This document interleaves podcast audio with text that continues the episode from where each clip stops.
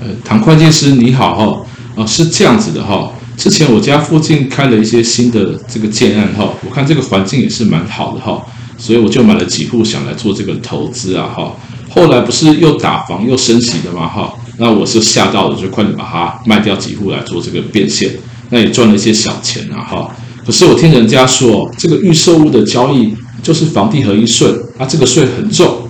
可是我买这个东西，连房子都还没盖好，哪来这些问题啊？哈，所以我可以请教一下，这是什么意思啊？哦，我了解你的问题啊，是这样，嗯，因为政府为了阻止投资客炒房的风气，所以在去年，也就是二零二一年七月上路的房地合一税二点零哦。他把这个课税范围呢扩大到了预售屋的交易，也就是你预售屋如果换约的话啊，中间有价差是要适用这个房地合一实价课税的。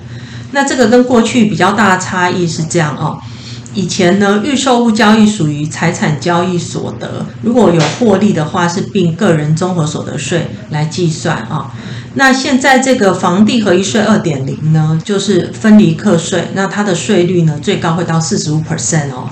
哇，这样哦，啊，可是啊，我有几间连这个约都还没有签呢哈，我只是付了定金而已。那这样的话，我转手就不算是换约了，对吧？哈。所以这个就不是你说的这个呃房地合一税是这样吧？呃，其实你刚刚说的这种就是一般俗称的红单交易啊，就是你在定金的状态下呢，呃，就做了交易，做了转让，然后就赚到价差哦。其实台湾的法令上已经禁止这种红单交易喽，如果被抓到的话，罚金呢可能会高达百万哦。那而且在台湾最新公布的财政部函释里面有提到。呃，因为红单交易的标的一样也是预售屋，所以是视同预售屋交易都要适用房地合一税的哦。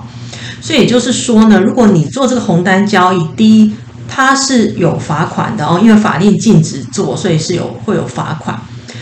那即使你被罚了之后呢，你有利润还是要有获利，还是要报这个申报这个房地合一税哦。而且你在申报房地合一税的时候，你呃原来缴的罚款是不能拿来抵扣的哦。哇，那这样子的事情就严重了。那所以是不是说，不管我是用这个预售屋的换约，或是这个呃交易红单，现在都是适用这个房地合一税，对吧？没错，所以总结来说啊，如果去年也就是二零二一年有做预售屋换约或是红单交易的话，那课税方式其实呃按照时间点会分成两种哦。如果是在二零二一年六月三十日以前做交易的话，那这部分的价差就算是财产交易所得啊，售价要减除成本费用之后，计入综合所得税课税，要在今年五月或六月来申报纳税啊。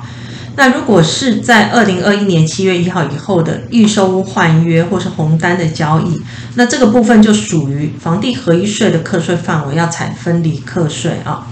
那另外，因为红单交易呢，纳入房地合一税是追溯从去年七月一号开始，